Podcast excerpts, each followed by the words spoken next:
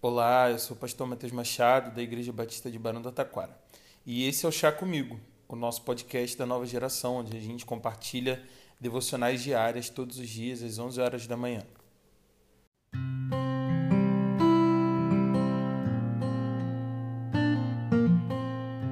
Provérbios no capítulo 24, nos versículos 17 e 18, nos dizem o seguinte: Não se alegre quando o seu inimigo cair, nem exulte seu coração quando ele tropeçar, para que o Senhor não veja isso e se desagrade e desvie dele a sua ira. Na versão a mensagem, o texto diz: Não ria quando seu inimigo cair, nem quando estiver na pior. O Eterno poderá ver e desaprovar a sua atitude. Então chegará a sua vez de cair. É, meus amigos, na roda gigante que é a vida, às vezes ela para quando estamos embaixo e às vezes ela para quando estamos no topo.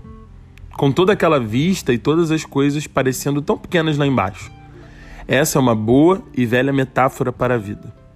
Embora pareça que algumas pessoas estejam sempre lá em cima, e de alguma forma a gente sinta estar ao mesmo tempo e há muito tempo parados na parte de baixo, a gente sabe que ela oscila. A gente sabe que nem todos os dias também são chuvosos, como esse de hoje, por exemplo. E nem sempre temos sol de 40 graus. Tudo bem, no Rio o sol é predominante? Sim. Mas nós temos apenas o verão? É claro que não.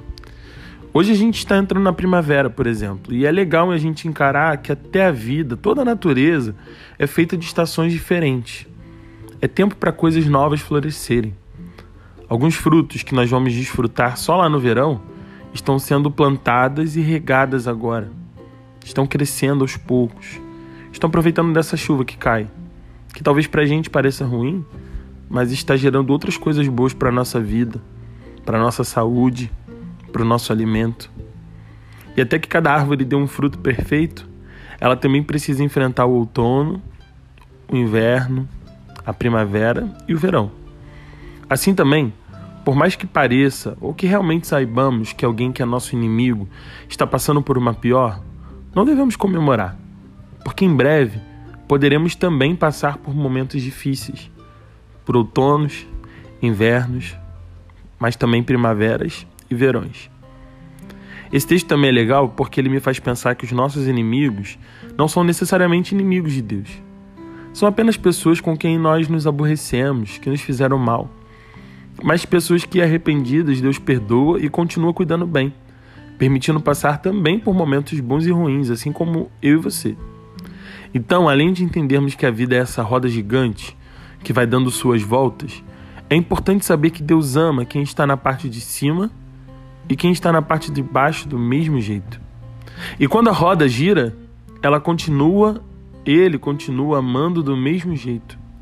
Então vamos imaginá-lo como condutor dessa roda gigante?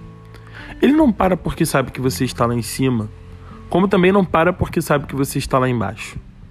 Ele para porque as pessoas precisam embarcar e desembarcar. Assim acontece na vida também. Por isso, usando o princípio da misericórdia e sabendo que essa roda não para de girar, não ria de ninguém em seus dias maus.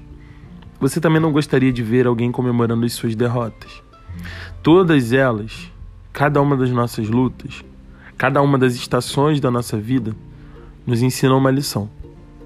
Que o versículo e a lição que ele nos traz hoje nos ajude a nos tornarmos mais maduros e lembrarmos disso tanto nos altos quanto nas partes baixas das nossas vidas. Que Deus te abençoe. Até breve.